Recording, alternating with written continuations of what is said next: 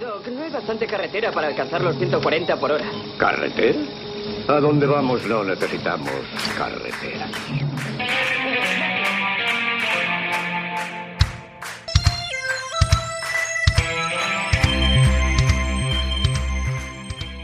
Hola y bienvenidos a la tercera temporada de Donde Vamos No Necesitamos Carreteras y quisimos empezarla por donde empezó el programa Donde Vamos No Necesitamos Carreteras cuando lo hacía con Lorena Machado, que fue en la ceremonia de los Oscar.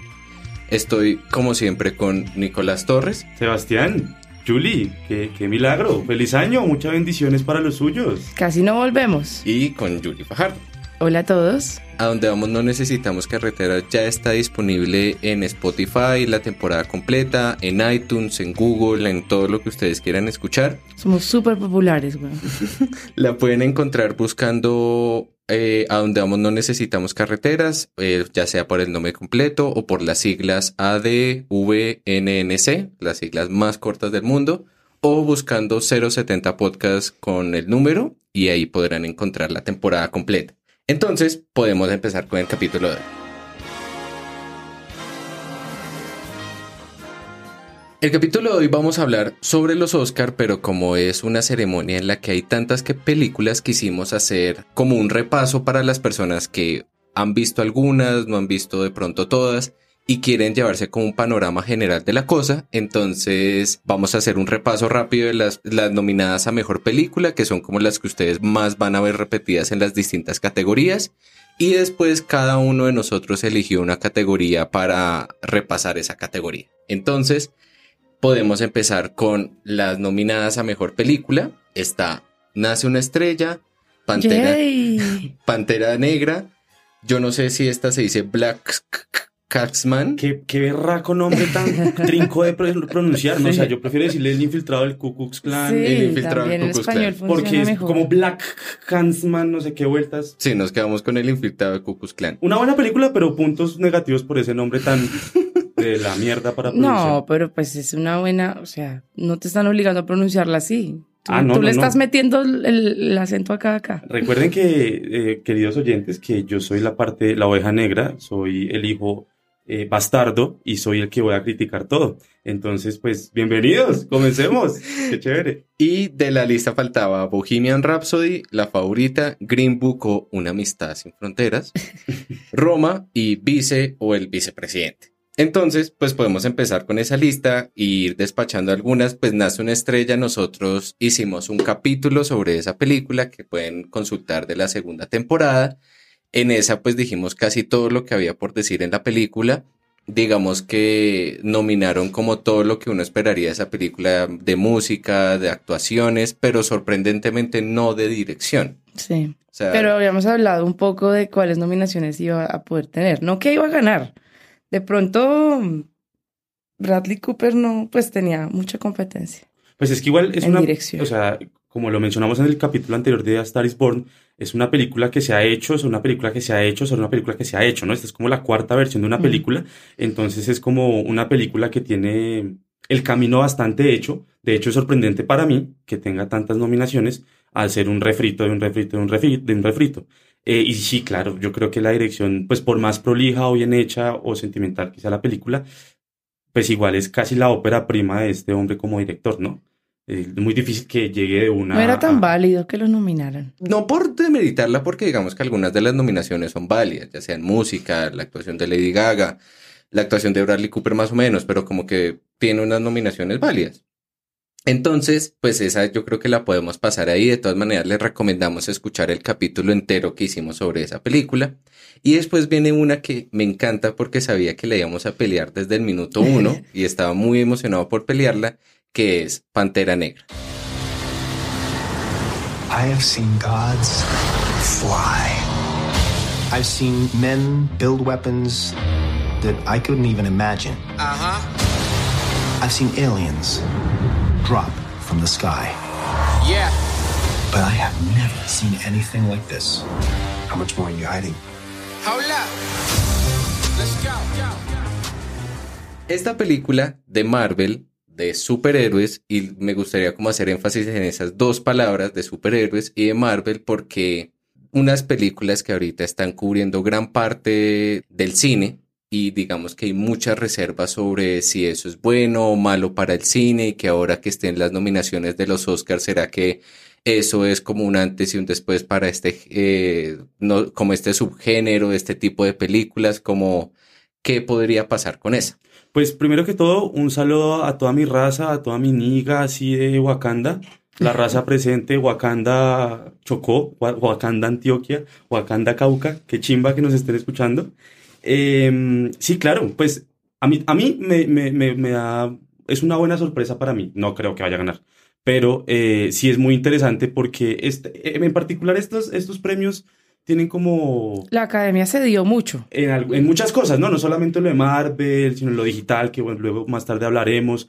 Eh, pero pues sí, lo que pasa es que la película también, pues la película dentro del universo Marvel sí puede tener una cosa un poco más potente en términos sociales, es que sí hay una especie de, pues sí, yo considero que hay una reivindicación de lo afro en ese personaje y hollywoodescamente lo supieron explotar bien. Sí, pues la academia siempre busca los dramas más, pues, la academia siempre busca los dramas y eso a pesar de ser superhéroes, No, pues yo- yo- tiene algo ahí de fondo como, Yo creo que más, yo creo que más que los dramas, lo que pasa es que la academia, eh, primero que todo, yo vengo acá porque los quiero, porque para mí los Oscars son una grosería inmunda. eh, no me gusta, porque pues es una cosa, no solamente cosas estéticas, sino también hay muchas cosas políticas, cosas sociales que siempre inevitablemente permean, ajeno a la calidad de las películas o no. Eh, y este, para este caso, con Pantera Negra y, y en Roma, no es la, la excepción. Ustedes no sé si han visto ese meme que hay un man que es como el políticamente cor- correcto y tiene que oprimir dos botones y dice, ay, no sé, apoyo a los latinos o apoyo a los negros. Eh, siempre es como eh, esa discusión de ser el, el- el- el más benevolente eh, y pues yo creo que Black Panther aprovecha, primero que todo es una superproducción, innegable, es muy buena, creo que juega muy bien dentro del universo Marvel, su Sebastián nos podrá comentar mejor al respecto, pero claro, también aprovecha esa coyuntura de que la academia dentro de su comodidad también está rompiendo, Eh, eh, eh, siendo establecimiento quiere alejarse del establecimiento y todo lo que políticamente pueda implicar eso. Yo creo que también aprovecha tanto Black Panther como la muy buena Roma, que bueno, más tarde hablaremos de esa. Sí, o sea, yo creo que lo importante es que ya las películas de superhéroes ya no son una novedad por ser películas de superhéroes. Antes, si salía una película de superhéroes, solo era novedosa y era, entre comillas, buena por ser de superhéroes. Y como que eso ya le daba puntos y quedaba bien, pero ya hoy en día a esas películas se les está exigiendo un poquito más. Por eso aparecen películas como las de Christopher Nolan de Batman, por eso aparecen películas como esta de Black Panther, que sí, es Marvel, es superhéroes, pero gran parte de lo que atrajo de la película es porque es una película muy buena y además es de superhéroes. O sea, sin olvidar que fue la más taquillera del 2018. ¿no? Y- y- ahí los números indudablemente juegan un papel importante. Y esta es una historia que usted puede encontrar en El Rey León. Esta es una historia que puede encontrar en la gran mayoría de películas de Disney y esta no se separa de eso. Un héroe trágico que resulta que está la, la idea de la, de la familia, de la realeza, de cómo es que este héroe tiene que reivindicarse y volver a encontrarse consigo mismo y de ahí cómo volver a redefinir lo que es ser rey. Bueno, todos esos elementos hacen que esa película, si usted le, le quita la connotación de superhéroes y no le dicen que esto es Marvel y esto es el universo Marvel y esto está enmarcado en otras películas, pues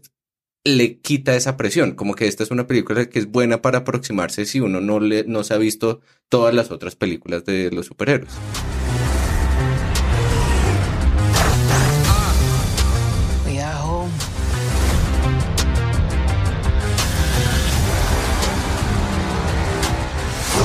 My son, it is your time. Show me my respect and bow down. You get to decide what kind of king you are going to be. Bueno, la de Pantera Negra, pues digamos que va muy bien por ese lado y siguiendo con El infiltrado del Ku Klux Klan. There's never been a black cop in this city. We think you might be the man to open things up around here.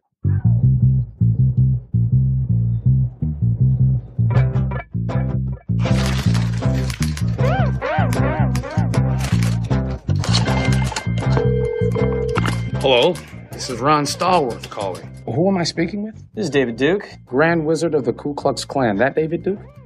God, Last time I checked. What can I do for? Well, since you asked, I hate blacks. I hate Jews, Mexicans, and Irish, Italians, and Chinese. But my mouth to God's ears, I really hate those black rats. And anyone else, really, that doesn't have pure white Aryan blood running through their veins. I'm happy to be talking to a true white American. God bless white America. Esta película es dirigida por Spike Lee, que Spike Lee siempre ha sido, además de ser el que ustedes siempre ven en los partidos de los Knicks de la NBA, que está siempre en la primera fila, él también ha sido muy famoso por documentales, por películas, él ya ha tenido un recorrido grande y yo creo que la relación que él tiene entre el documental y el cine se ve mucho dentro de esta película. No, pues Spike Lee es un director, ese sí es el mejor representante de Wakanda, más que esa vaina de Pantera Negra. Es un director que sí, se ha movido muy bien en documentales. La primera película que yo vi de ese hombre fue Malcolm X. Y es la historia de este nuevo Martin Luther King y toca como todas estas figuras de lo afro en Estados Unidos, de golpe con las panteras negras, las que sí existen, las que sí son válidas, no las ficcionales, y tiene un tacto muy interesante. ¿Sabe que esta película me gustó muchísimo? Esta trama del infiltrado del Ku es una historia que pues es muy chistoso porque dice que se basa como en hechos reales, pero como que lo pone muy entre comillas y como que dice tratamos de hacerlo lo más parecido posible. Y es la historia de un detective policía negro y resulta que él está muy interesado, este personaje, en tratar de ser detective, pero pues se encuentra con que pues la gente no le come mucho cuento porque pues es el único policía negro dentro del precinto, entonces como que no le, no le jala mucho la cosa y él se comunica por teléfono eh, con una oficina del Ku Klux y no se dan cuenta que él es negro y él entonces empieza una método de infiltración para poder eh, dar con ellos y se a, colabora con el que en Star Wars es Kylo Ren, pero que en esta película es muy bueno, es sorprendentemente bueno. Es, es un gran actor, Adam Driver se llama. Adam. Driver. El Adam de Driver. Patterson. Mm, El de Patterson. El infiltrado de Ku Klux Klan, digamos que todo el tiempo va como yendo entre comedia, el drama, lo complicado que es la situación. Esa, esa película es, me parece que es bien robusta, digamos, partiendo de, de- la historia de, de quién es Spike Lee. Y segundo, el tono con que tiene esa película. Esa película tiene como muchísimas influencias de las películas Black Exploitation de los 70. Eh, busquen eso en Wikipedia, no se los voy a explicar. Y si ven esas películas, tendrán una gran influencia ahí, lo afro, los 70, la nueva rumba, eh, una, liber- una revolución, no solamente de raza, sino la revolución general que tuvo esa época, el género, eh, los pensamientos políticos, anarquistas incluso. Eh, y esta película tiene ese tinte. Hay algo muy interesante, lo que más me gusta de esa película, ¿sabe qué es? Como que en el fondo Spike Lee, siendo negro, se sabe burlar muy bien de lo negro, pero con una, con una especie de reivindicación social. O sea, bueno, no sé, aquí de pronto voy a decir algunos spoilers, eh, pero pues hay unas escenas en que el protagonista, el hombre es un policía, como bien lo explicó Sebastián, pero que trabaja en la parte de archivos de policía, o sea, en la cosa más aburrida de un trabajo que se supone es interesante. Emocionante. Exacto. Y, y es muy chévere porque, por ejemplo, el man siempre llega tarde. El negro siempre llega tarde. Y, y, pues hay unos clichés o algo así que uno puede discutir mucho en la academia o desde afuera. Es Película. una versión, o sea, yo creo que aquí la apuesta se les volteó porque siempre tenemos la película de negros en la academia, pero dos años de esclavitud, Django, bueno, o sea, como todas estas películas un poco más cargadas y como más de fuerza. Colonialistas. Hasta Malcolm X eh, pudo haber sido una de esas películas colonialistas, exacto, y esto sí es un vuelco desde el otro lado de nosotros hablando de nosotros y también podemos decir cosas más interesantes que las que ustedes han dicho antes. Igual, igual, no se les olvide que esto ocurrió. O sea, el, el que juegue cuando, o sea, digamos la película se presenta ficción, pero esto ocurrió. Y una de las cosas también muy interesante como esos, es- esos bajones que tiene la película es que todo es muy, todo es como muy fresco, todo es funky, todo es chistoso. Que eso es lo maravilloso, porque pudo haber sido un spotlight, algo así súper investigación drama. y los archivos de, ¿qué es lo que siempre es- destapan? es el, spot- el spotlight, Pentágono, sí. sí. lo de siempre. Pues es que y no se es- fue para otro lado. No es monolítico, Spotlight es una cosa de solo texto, pues interesante, pero si uno se engancha, pero es solo hable, hable y busque archivo y de pronto en imágenes deja mucho que decir, totalmente de acuerdo. Pero esta película sí tiene esas cosas muy Ujú. interesantes, como que no solamente tiene acciones, sino también tienen escenas como muy contradictorias, ¿no? O sea, bueno, para quienes no han visto, el coprotagonista, que es Kylo Ren, ahora se me olvidó el nombre del, del Adam hombre. Driver. Adam Driver. Eh, eh, pues es, es curioso porque también como que resulta acompañándolo a él, pero se mete en un grupo antisemita que son los del Ku Klux Klan y ellos además de pues no gustar de la raza negra, pues tampoco gustan de los judíos y oh sorpresa, este hombre es un circuncidado y judío. Y a partir de eso hay unas escenas muy interesantes, muy bacanas. Esa película, si bien tampoco creo que vaya a ganar esta de mejor película, Véanla. eh, sí, véanla, es, es, es muy chévere, es muy chévere, muy bacana esa perspectiva. Sí, yo creo que ahí lo interesante, que era como lo último que quería mencionar de esa, es que como es Spike Lee, es una película que se piensa para la época en que va a salir, se piensa de qué es lo que está hablando en este momento y no les voy a contar como mucho de lo que pasa dentro de la película, pero lo interesante es que la película es un reflejo y una crítica muy, muy jodida de hoy en día, de los discursos, de los discursos de ultraderecha, de la validación de los discursos de odio, y digamos que uno se sale cargado de esa película con un montón de, de perspectivas sobre esas situaciones. The KKK is planning an attack. How do you propose to make this investigation? We'll establish contact over the phone. We'll need a white officer to play me when they meet face to face. You for the white race, Ron? Oh, hell yeah. So there becomes a combined Ron Stallworth. Can you do that? With the right white man, we can do anything. When's the last time they let a rookie lead an investigation? Oh, that's right. Never. okay, become his friend. Let's get invited back. So what kind of stuff you guys do? Cross burnings, marches. This is fixing to be a big year for us. You ask too many questions. You undercover or something? We must unite and organize to fight. Después de El infiltrado de Ku Klux Klan, viene una película que yo disfruté mucho, me encantó, me disfruté como todo de la película, pero me sorprendió mucho verla en la película de mejores nominadas, que es Bohemian Rhapsody.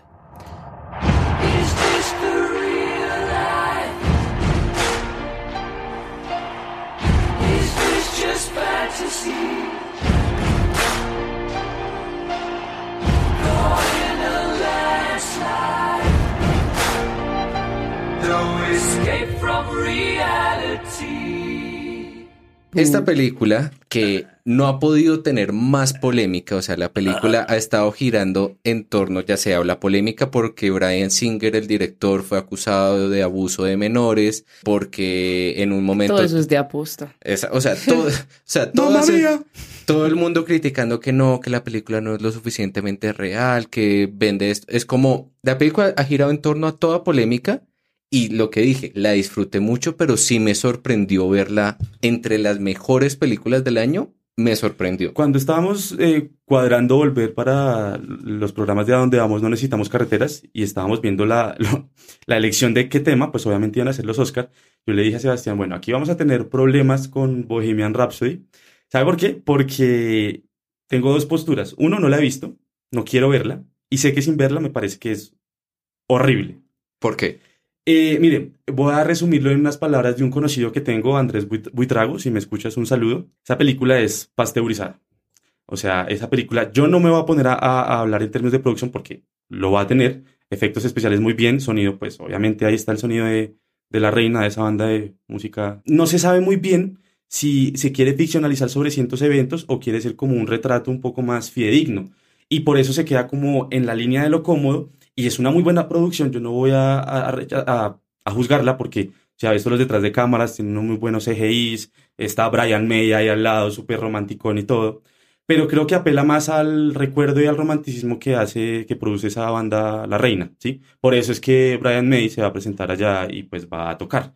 No, yo me acuerdo que lo que yo hablaba con la gente eh, cuan- después de verla, que hablaba sobre lo de la versión pasteurizada, es que yo decía, un biopic siempre va a ser un punto de vista, al igual que lo es un documental, al igual que son como ver los conciertos en vivo, como que la gente decía, no, es que no se muestra el verdadero Queen, y es que el verdadero Queen no se puede mostrar, ni en documental, ni en biopic, ni en las entrevistas, o sea, no va a haber nunca algo que como que pueda representar absolutamente todo lo que fue esa banda, todo lo que fueron los personajes, no porque sean como más allá del universo, no, es porque es como cualquier persona.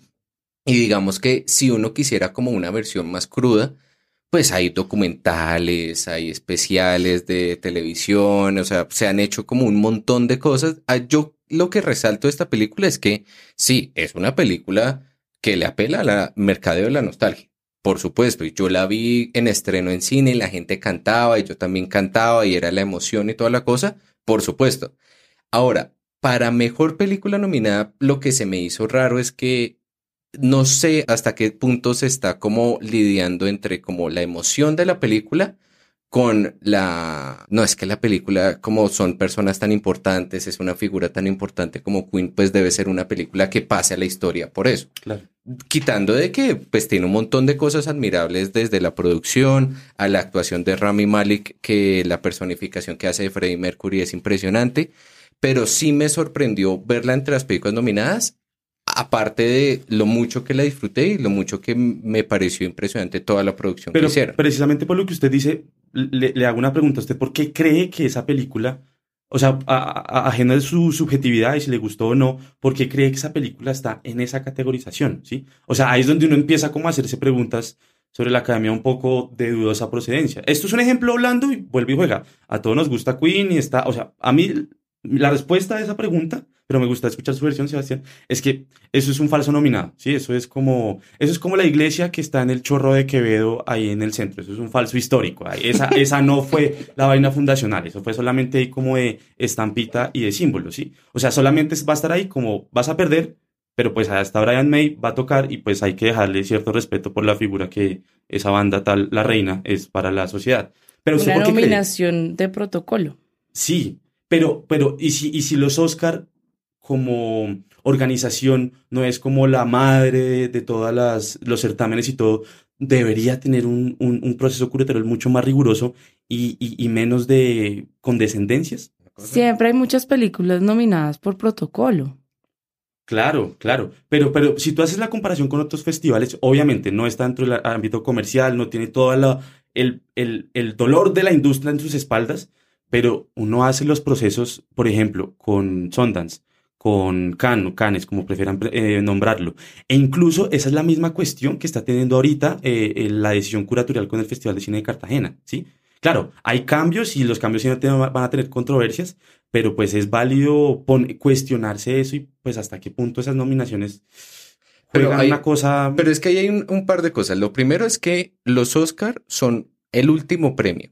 O sea, lo- los Oscar ya vienen cargados de los otros premios que han pasado hasta ahí. Digamos que la libertad que tienen, entre comillas, como otros premios, les permite como buscar de cero, de alguna manera. Pues claro, hay como algunas premiaciones antes y como que pueden ir encontrando, pero cuando ya llega a los Oscar, ya eso está cargado de un premio en los Globos de Oro, un premio en este otro festival, un premio por acá, un premio por acá, un premio por acá.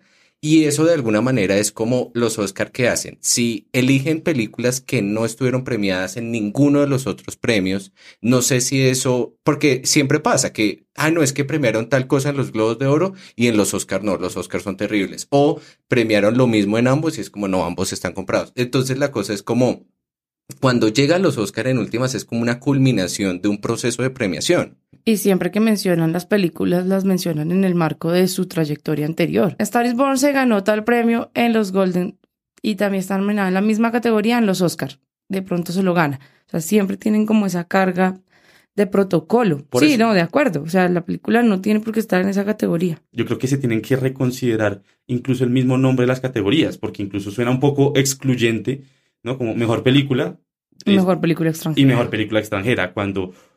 Y, y les toca como, este año les tocó ceder como para que Roma esté en los dos lados o algo Mm. así, pero esto, esto va a dar para que esa concepción de nominar cambie, considero yo.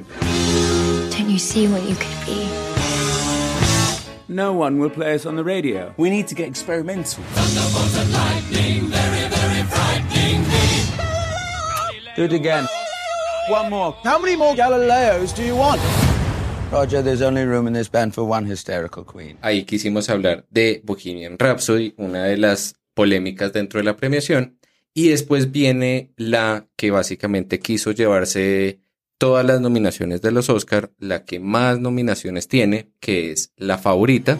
Dearest Queen, you are mad. Giving me a palace. It is a monstrous extravagance, Mrs. Morley. We are at war. We won! Oh, it is not over. We must continue. Oh. Oh, I did not know that. The Queen is an extraordinary person. They were all staring, weren't they? I can tell even if I can't see, and I heard the word fat, fat, and, ugly. No one but me would dare, and I did not. She's been stalked by tragedy. Everyone leaves me. Dies. Esta película tiene 10 Es lindo que sea la favorita y se llame la favorita. Sí. Pues sí, es ¿no? Ya. La favorita, con 10 nominaciones de el nombre del director, me lo repiten porque yo no lo sé pronunciar. Yorgos, el yogur griego, Lantimos. Muy bien, muchas gracias. También director de The Lobster. Y, de Quinodontas. Y gracias, muy bien. Y The Killing of a Sacred Deer. Es un gran director. Sí, yo que siempre que vengo acá me siento muy bruto aunque hago la tarea. Entonces, la favorita, pues efectivamente es la favorita con 10 nominaciones. Es una película que sorprende mucho por su cinematografía, por la manera en que relata la época de la realeza, la crudeza con la que la relata, por ser también una historia de reinas y de criadas y no de reyes y reinas. Eh, también sorprendió mucho por su producción, el vestuario, la música, o sea, sorprendió por muchas cosas Y por sus actrices. y por sus actrices más que todo, pero es una película con unos impactos bien fuertes. ¿Qué te pareció la película, la favorita de esta mesa, Julie Fajardo? Uf, a mí la película me encantó, solo que tengo un problema con muchas cosas últimamente y es que siempre se me tiran los finales. Entonces odié el final, pero no quiero dejarme llevar por ese detalle, que es muy importante.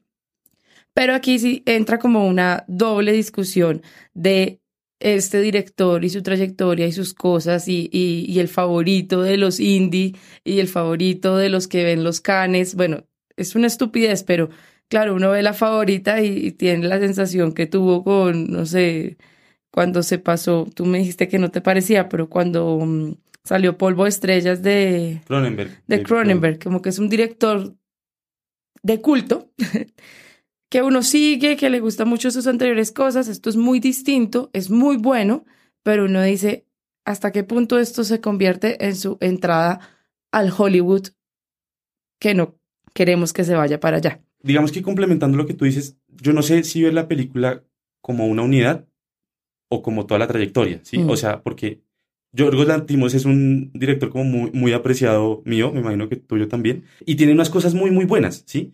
O sea, cuando empezó con, con, con Canino, Quinodontas o Dogtooth, como se llame, eh, es una película esa increíble, después llegó Lobster eh, y la última, El sacrificio del ciervo sagrado, que gran analogía y comparación y metáfora con lo de Ifigenia, Que el sacrificio, bueno, arranca ya con actores de taquilla, o sea, empieza a entrar en esta onda porque en Canino uno no conoce a nadie. Pero lo- en Lobster En está- Lobster en está, Lobster este está- actor, pero ya en Sacred Deer está Nicole Kidman, ¿no? Entonces, si uno ve la curva como del director, o esa fue nuestra, nuestra apreciación, es como esta película es buena, pero no me satisface como de lo que he visto del hombre. Entonces, como que va hacia un poquito en bajada. Pero eso es porque uno está sesgado por los trabajos de antes, eh, claramente. Sí, yo o sea, sí creo. yo, yo ahí digamos que meto la cucharada porque yo no he visto la trayectoria de él, o sea, Ujú. yo investigué sobre él después de ver la película, entonces digamos que lo que sí me sorprendió fue como que se notaba que era un hombre que venía de otro cine, un hombre que venía de otro tipo de cine, porque cuando, o sea, cuando yo vi los cortos de la película y vi que era una película sobre reinas en esta época, yo me esperaba algo un poco más estandarizado Mm. de ese tipo de películas. Y cuando me encontré con algo que no era de ese estilo, que manejaba una estética, una música, una cinematografía, unas actuaciones, un guion totalmente apartado de eso que se espera de una película de la realeza, ahí yo dije, este director eh, va por otro lado. Es que, es que Sería ejemplo, maravilloso que se mantuviera, porque es abrirle una arista a la producción hollywoodense a que, listo, tenemos tus temas, pero con nuestro estilo. Exacto. Y le llega a la gente que normalmente no la vería. Pues es que uno de los detalles que me parecen de fina coquetería de esta película son sus anacronismos, ¿sí? O sea, no, no, no me va a cagar ninguna escena, pero pues hay un momento que está en un baile casi como victoriano, uno espera que bailen como tan, tan, tan. Bueno, esa esa no es música victoriana, eso es de 15 años acá en Colombia, pero imagínenselo. Y que bailaran así como muy victorianamente. No, y resulta que se ponen a bailar como todo hip hop contemporáneo. Tiene unos detallitos muy de fina coquetería. Sí. Muy pequeños, chéveres, muy además. chéveres. Sí. Yo, yo sí creo que esa película, eh, no sé, eh, no recuerdo todas las nominaciones, pero sí creo que estoy muy seguro que vaya a ganar mejor diseño de producción.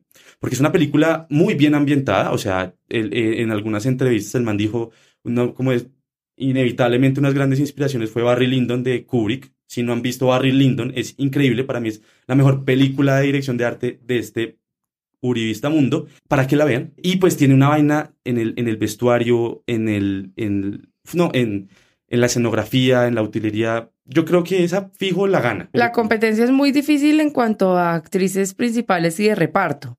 Para mí, o sea, esta señora, esta, las tres además, las tres tienen muchas posibilidades. Pero me voy con Rachel Weisz. También, pero me sorprendió gratamente de nuevo Emma Stone. Emma Stone es una mujer- picos, pucha, yo nunca sé si la amo o la odio. Sometimes it is hard to remember whether you have loaded the pellet or not. I must take control of my circumstance. I'm on my side. Always. Favour is a breeze that shifts direction all the time. Then, in an instant, you're back sleeping with a bunch of scabrous whores. As it turns out, I am capable of much unpleasantness. Did you just look at me? Look at me! How dare you! Close your eyes! Entonces, sí, la favorita se va postulando como una favorita en varias nominaciones. Es una película que de nuevo sorprendió por el, tanto por el director como por el estilo, por la manera en que se aproximó un tema que es muy hollywoodense y que ha sido quemado a lo largo de toda la historia hollywoodense. A mí Entonces, me encantan las películas de realeza. y por eso a mí me, me pareció eso tan impresionante porque a mí también me encantan. Y luego sigue una de las películas que todavía no hemos hablado de las apuestas de cada uno, pero personalmente es mi apuesta dentro de la categoría de mejor película, que es Green Book o Una amistad sin fronteras. Yeah. Some guy called over here, a doctor. He's looking for a driver. You interested? I am not a medical doctor. I'm a musician. I'm about to embark on a concert tour in the Deep South. What other experience do you have? Public relations. Do you foresee any issues in working for a black man? You in the Deep South? There's gonna be problems. Promise me you're gonna write me a letter.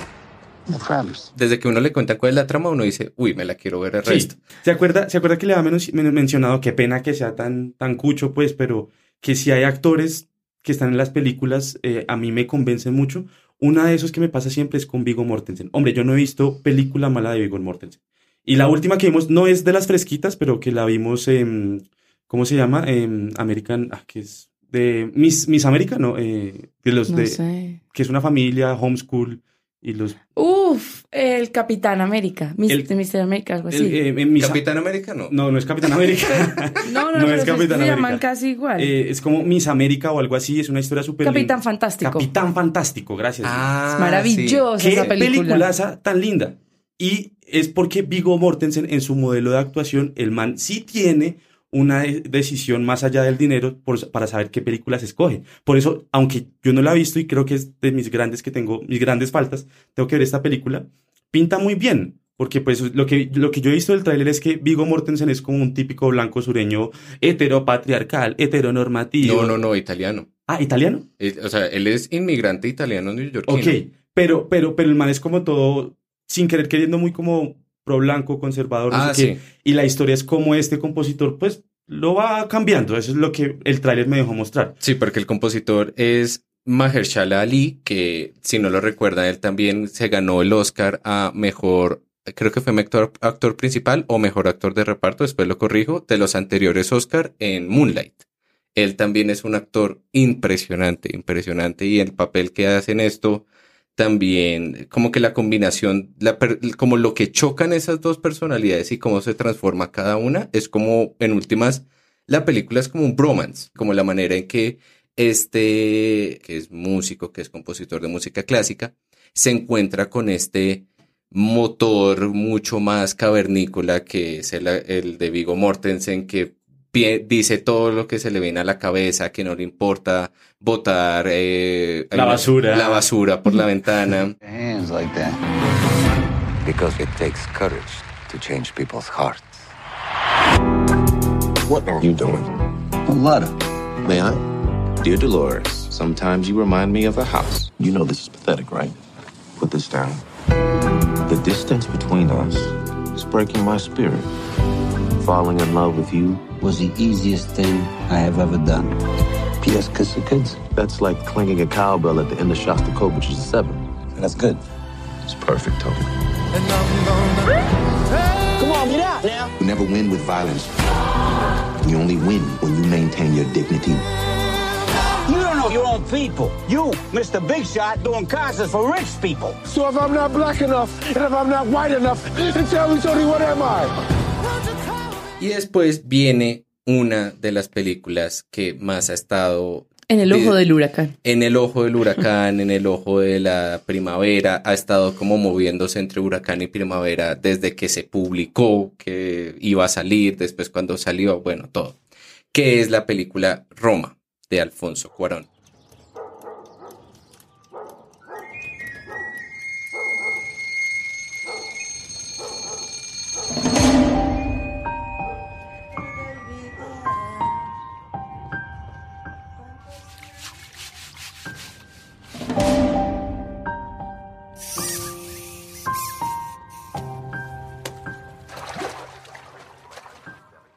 Entonces, la película de Roma, posiblemente las personas que escuchen este capítulo o ya la han visto o se han encontrado en alguna discusión sobre Roma, han visto que hay gente que la apoya, hay gente que la critica, hay gente que dice que habla sobre la idiosincrasia latina, hay gente que, refle- que dice que refleja solo una parte. Bueno, eso hay todo punto de vista. Hay gente sobre que dice que si no viviste en el barrio Roma, no puedes entender la película. Exacto. la mejor manera de llegar a Roma es por la 68. Es estúpido. nada de Netflix ni nada de esas vainas. Entonces alguien decía como, eh, es como hablar de Wakanda sin haber sido parte de Wakanda. O sea, le sacaron toda una... Sí, pues bueno, recordemos que esa película la trajo casi como a manera de preestreno eh, De Classics. del Festival de Classics del año pasado y lo trajeron y fue como una discusión que no alcanzamos de pronto a compartirlo a manera de podcast, pero la tuvimos Sebastián y, y Julie, es como un poco pretencioso que la nombren como un nuevo clásico. Creo que lo hablamos en un capítulo. Sí, Mm. Ah, ok, ok. Fue un poco pretencioso, aunque sí, sin duda, o bueno, a mí me pareció una muy buena película. Bueno, esto tiene muchas aristas, ¿no? Yo creo que comencemos porque, primero que todo, es una película Made in Netflix. Entonces, Entonces eh, tenía, era de las que podías ver en sala, pero puedes ver en Netflix también. Pero entonces ahí, ahí abre como una discusión si eh, qué tanto Netflix y todas estas plataformas se van a empezar a permear eh, con los premios. De hecho, Amazon ha empezado a hacer sus pinitos, aunque no está nominada en este en es- Categoría. En, en este grupo de películas y en, en estas premiaciones ya empezó a hacer como películas de muy buena calidad, como el remake de Suspiria. No, no, no, Eh, pero, pero Cold War, Cold War es de es de Amazon. Amazon. Sí, señora. Sí, señora. Claro. por eso digo que tal vez en la categoría no, pero en los premios sí. Claro, claro, claro. Lo que pasa es que hay posiciones radicales como las de Spielberg, que él dice que las películas de Netflix no deberían estar jamás en los Oscars solo por ser de Netflix. Y hay gente que ya iba entendiendo como, si no, ¿qué hacemos? Igual, igual, hay una, hay una, hay una discusión muy interesante en un artículo que escribió la productora Diana Bustamante, eh, productora del Festival de Cine de Cartagena y de otras películas. Exproductora. Exproductora, muchas gracias, productora Julie. En la que ella tiene un artículo en la revista Arcadia que habla sobre Netflix. Netflix y esos tipos de contenidos, porque yo siempre he dicho que Netflix es una jaula de oro, ¿sí? Eh, y Netflix también saca un poco de películas basuras. O sea, a uno le toca escarbar basura. mucho, escarbar mucho para conseguir algo meramente digno. O sea, yo soy la fórmula Ah, pero Woody Allen, que Scrooge es como sacó ve- 30 películas y de pronto 29 son malas, pero una, Una pega. Una Sí. pega. Pues eh, eh, también está nominado Scrooge, que también es de ellos. Los, sí, la de balada de, los Buster. Scrooge, que es muy chévere. Sí, o sea, lo que pasa con Netflix es chévere que se replanteara como empresa que pueda, puede hacer menos cantidad y un poquito más de calidad. Pero volviendo aquí a Telma, Netflix y, y- y Roma, hay algo que parece muy, muy curioso y es, entiendo a la gente que se puede aburrir con Roma. Porque pues nosotros la vimos en cine sonido 5.1, esa, eso técnicamente fue grabado como con unos lentes para que sea como una óptica grandísima. O sea, está hecha para verla grande, ¿sí? Y, en un festival de Classics, o Ah. sea, en un festival de cinéfilos. Sí, exacto. Bueno, sí. Pero, pero pues, si usted la quiere ver de pronto en la comodidad de su sala o cuarto, pues primero que todo le digo, no tenga un televisor en su cuarto porque usted tiende a dormirse, ¿sí? Y pues obvio, si usted tiene un televisor, pues no va a dar la misma calidad de imagen, ni de tamaño, ni dimensiones, ni sonido. Ni sonido. Y usted va a estar mientras tanto pelando, whatsappeando, pues hay que tener mucha atención para ver esa película. Eh, por eso es propenso a que la gente se duerma. O sea, mi Que mamá lo hizo. que igual no es una película lenta, no es una película como extremadamente contemplativa, pero sí está como en un lenguaje, primero está en blanco y negro, y segundo es demasiado íntima. Pero a mí no me parece no es de Aries. Pero por eso, pero por eso yo la encuentro lenta, pero a mí me gustó. O sea, o sea, la escena al principio que están lavando, fregando ahí la losa, ¿cuánto no dura eso?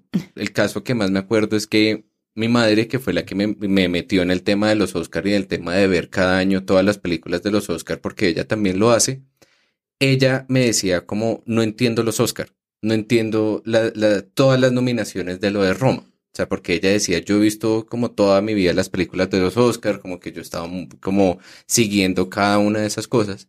Y cuando vi todas las nominaciones de Roma no entendía, porque no, no, no la disfrutó, se durmió, le costó un montón verla, le costó un montón verla completa. Y yo creo que eso habla un poco de que Roma, además de ser como ese punto entre Netflix, el cine, lo digital, lo, de internet, también es un punto en, que en, en el Hollywood también aparezcan otro tipo de directores que no solo son los de las películas de culto, sino que también son los que terminan ganando muchos favoritismos en las categorías mainstream, ya sea Roma, ya sea la favorita, y como que de pronto ese cine eh, que siempre ha estado y siempre ha estado dentro de estas categorías, ahora cada vez tenga como mucho más protagonismo.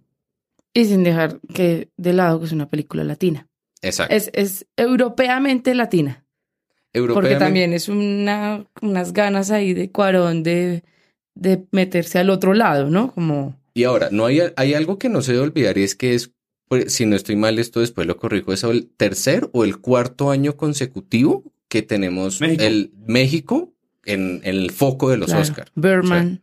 Berman, el, eh, La forma del La agua. forma The Revenant. de Revenant. O sea, no, lo- los directores mexicanos pues llevan como cuatro años en racha con unas películas de muy buena calidad, unas películas que han recibido una crítica increíble y que pues esta no, no, también es como hace parte de ese proceso de la dirección mexicana que es históricamente ha guiado mucho del, del cine latinoamericano, pero que ahora está teniendo un protagonismo muy importante dentro del cine hollywoodense. La única diferencia es que las tres anteriores sí tienen la cuota gringa, como muy, Mm. no- muy norteamericana. Aquí vale la pena igual hablar de Yalitza Aparicio y de la coprotagonista que también es mexicana. Las anteriores, o sea, Berman tiene además Stone, por ejemplo. Revenant, pues, a a Leonardo DiCaprio. Tiene un oso de. Tiene un oso. 3D. y, y la forma del agua, no me acuerdo cómo se llama ella, pero también es de Hollywood. Sí, ¿Cómo o se sea, llama la- No, ni idea. actriz? De hecho, me, me acuerdo es el, el, el actor del monstruo que Del siempre hace de monstruo, sí. en todas las películas de monstruos de Hollywood. Eso es verdad, o sea, ese punto que tú dices es totalmente cierto porque además de que es un proceso, se ve como el, la otra culminación de ese proceso que es la nominación de Yalitza Aparicio. Pues aquí es donde hay una discusión porque Roma está candidata a mejor película de habla no inglesa o extranjera y película, mejor película Sí. extranjera, nacional o inglesa. Es una contradicción Sí, de la academia. Es algo también muy raro y por eso digo que eventualmente tienen que desdibujarse eso y ponerse como un poquito más globalizados, porque también hay que quita- quitarse un poquito como esa idea colonial que cuando uno, uno dice hay que hablar internacionalmente, uno siempre piensa es como en Estados Unidos y Europa, y eso ocurre hasta pues en el maravilloso mundo del cine. Entonces ahí es donde está, donde está como esa discusión, ¿por qué? ¿Por qué la pusieron como mejor película eh, cuando ya estaba como mejor película de habla inglesa? Eh, ¿Por qué no mejor poner de una todas las que son de habla eh, no inglesa, extranjera, en el mismo lote? Y ahí se puede juzgar, porque es como hacer una, una distinción un poco yo- estúpida. Yo, siento que ellos creen no pueden competir con las de ellos. Pues, porque pues, eso es lo que- eso es tiene lo que suena, una eso es lo que por suena. continente enfrentándose a nueve de ellos.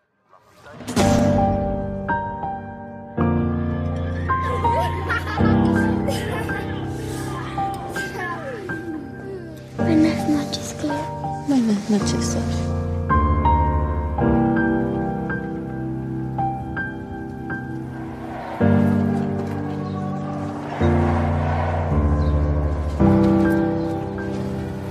Pero antes de entrar en lo de las películas extranjeras, vamos a terminar la lista de mejores películas Nos nominadas. Que ¿Hay más? Uy, Imagínate. Sí, o sea, es que ahora cada vez son más. Entonces, la última película de la lista de nominadas a mejor película del 2019 es la película El vicepresidente. What do you say? I want you to be my VP. I want you. You're my vice. Well, George, I, uh,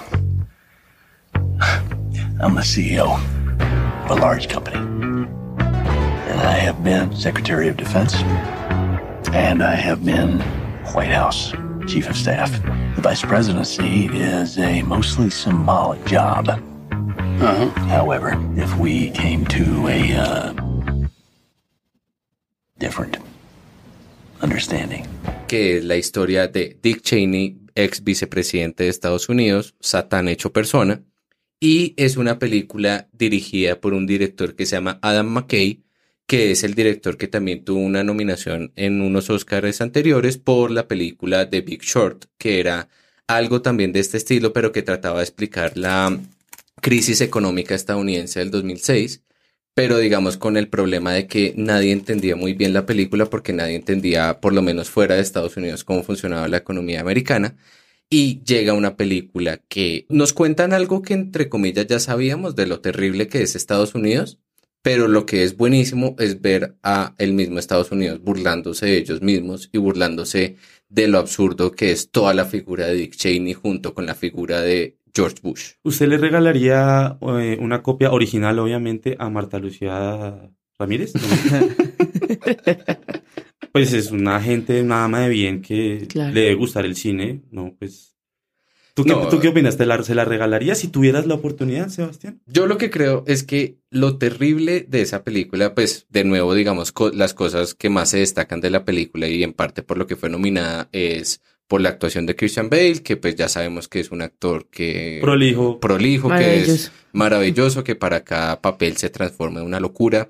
El manejo del silencio que él tenía en esta película era estresante porque la respiración de ese desgraciado Satán era, era muy tensionante. Eh, el tema del maquillaje, cómo es un proceso de envejecimiento de estos personajes, pues a través de toda su historia.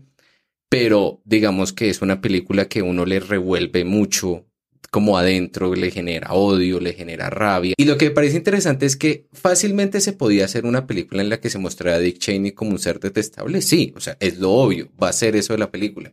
Pero lo interesante que hacen con el personaje es que siempre muestran a lo largo de la película que hay una línea que él no cruza, que es la de la su hija, que su hija es lesbiana. Entonces, como que siempre que dicen, ay, para lanzarse a, a presidente, él dice, no, es que de pronto ella la ataca. Y siempre muestran que es como la línea que ese monstruo no es capaz de pasar y que por eso es humano y toda la cosa. Y lo interesante, y ahí me meto en spoilers, es que casi al final de la película él es capaz de cruzar esa línea y vender a la hija.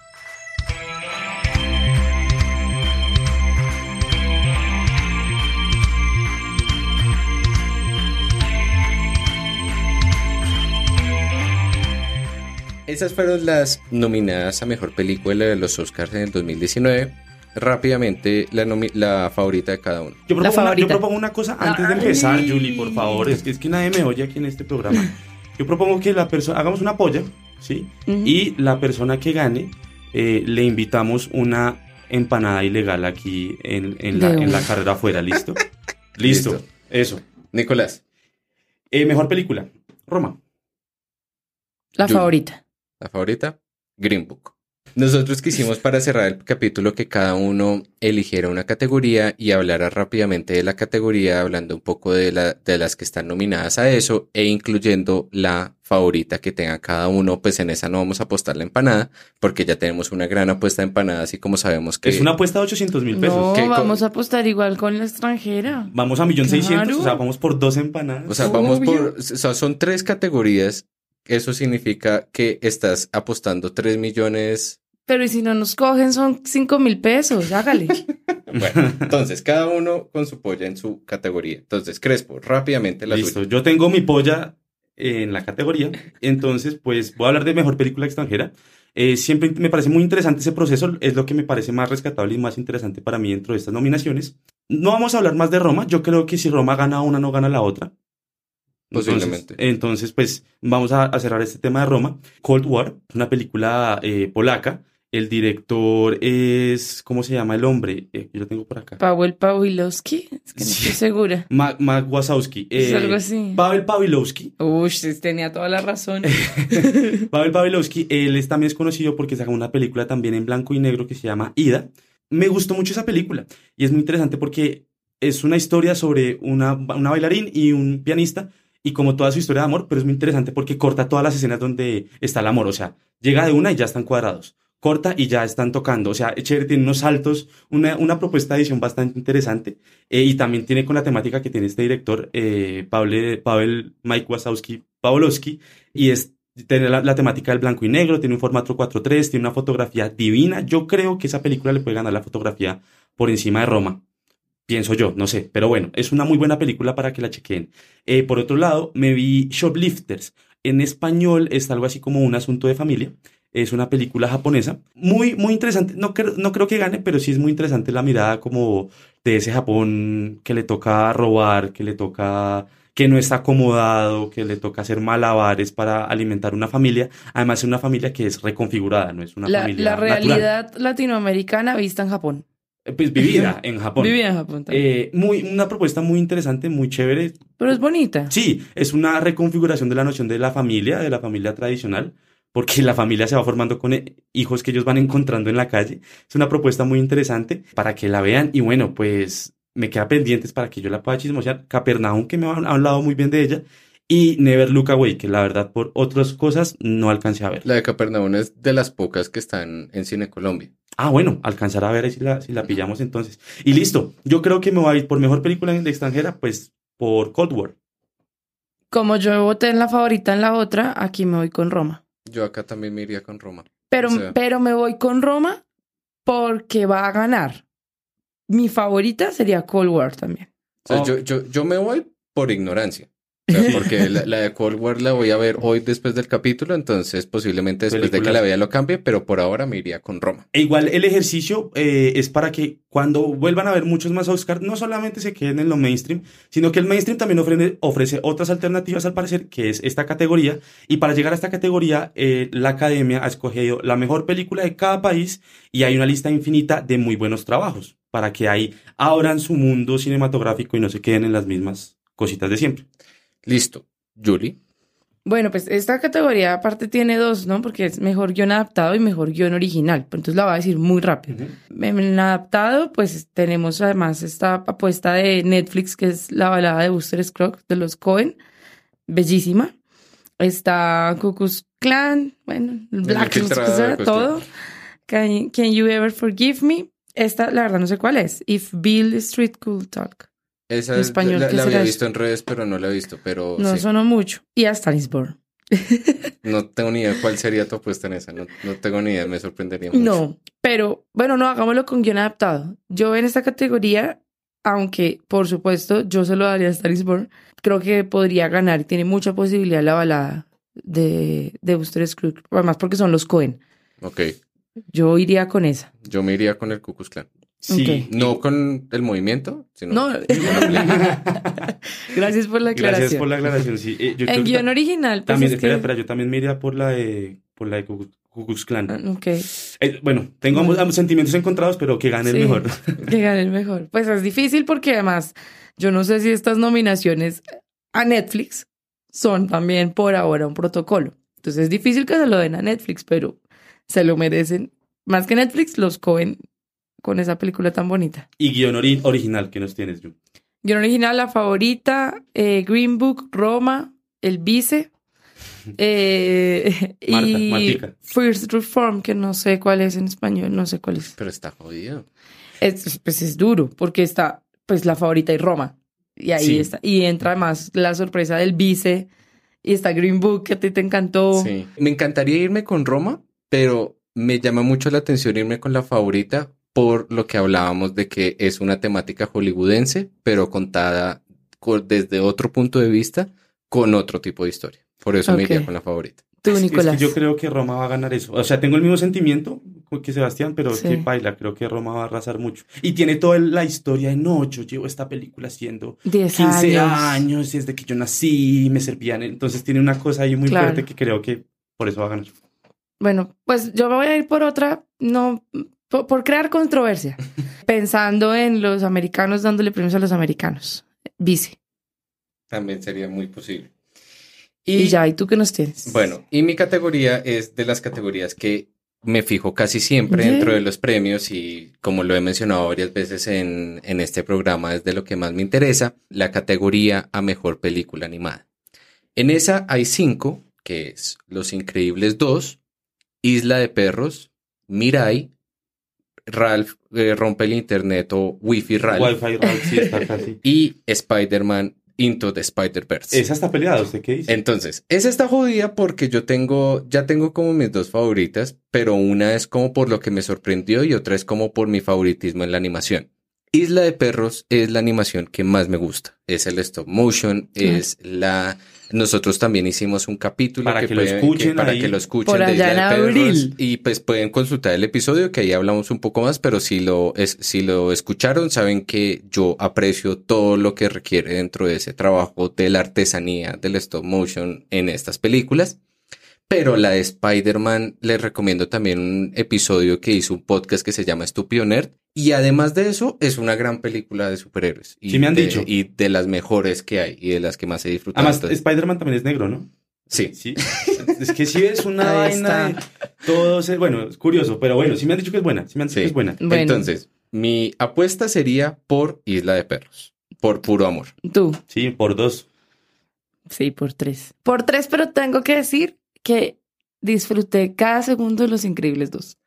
No, yo también. Y es como un, un cierre de infancia, pero siento que dárselo en la misma categoría que está Isla de Perros, la desafortunadamente la asiática que nunca gana, y la de Spider-Man, y no sé por qué mierdas está eh, la de Ralph, que también me encantó, pero no. no. Sí, ¿no? Ese fue nuestro breve especial de los premios Oscar 2019. Este es el primer capítulo de la tercera temporada de donde vamos no necesitamos carreteras. Recuerden que ya estamos disponibles en Spotify, en Google, en iTunes. Pueden buscar también en nuestras redes que estaremos moviendo contenidos. Recuerden que siempre pueden escribirnos para mencionarnos sobre distintas películas que quisieran que trabajáramos o sugerencias de episodios. Y si quieren venir aquí a hablar, bienvenidísimos, ¿no? También bienvenidos. Yo tengo un invitado pronto. Eso, listo. Pero también es, es chévere que de pronto, si ustedes han escuchado un capítulo, pero no saben nunca cómo encontrar esas películas, escríbanos, pídanos recomendaciones. Nosotros no somos expertos, pero le podemos decir,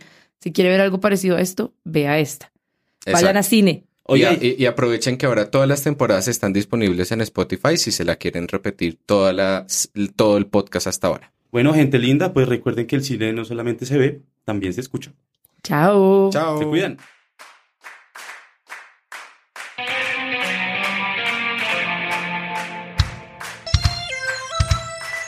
A donde vamos no necesitamos carreteras es un podcast de 070 Podcast en colaboración con Acorde FD. Es producido por sus anfitriones Julie Fajardo, Nicolás Torres y Sebastián Payán. Cuenta con el diseño de María Elvira Espinosa, la música es compuesta por Gabriela Navas y la dirección y edición general son de Sebastián Payán. No olviden suscribirse al canal de 070 Podcast disponible en iTunes Podcast, SoundCloud, Acorde FD, Spotify y Google Podcast. Muchas gracias.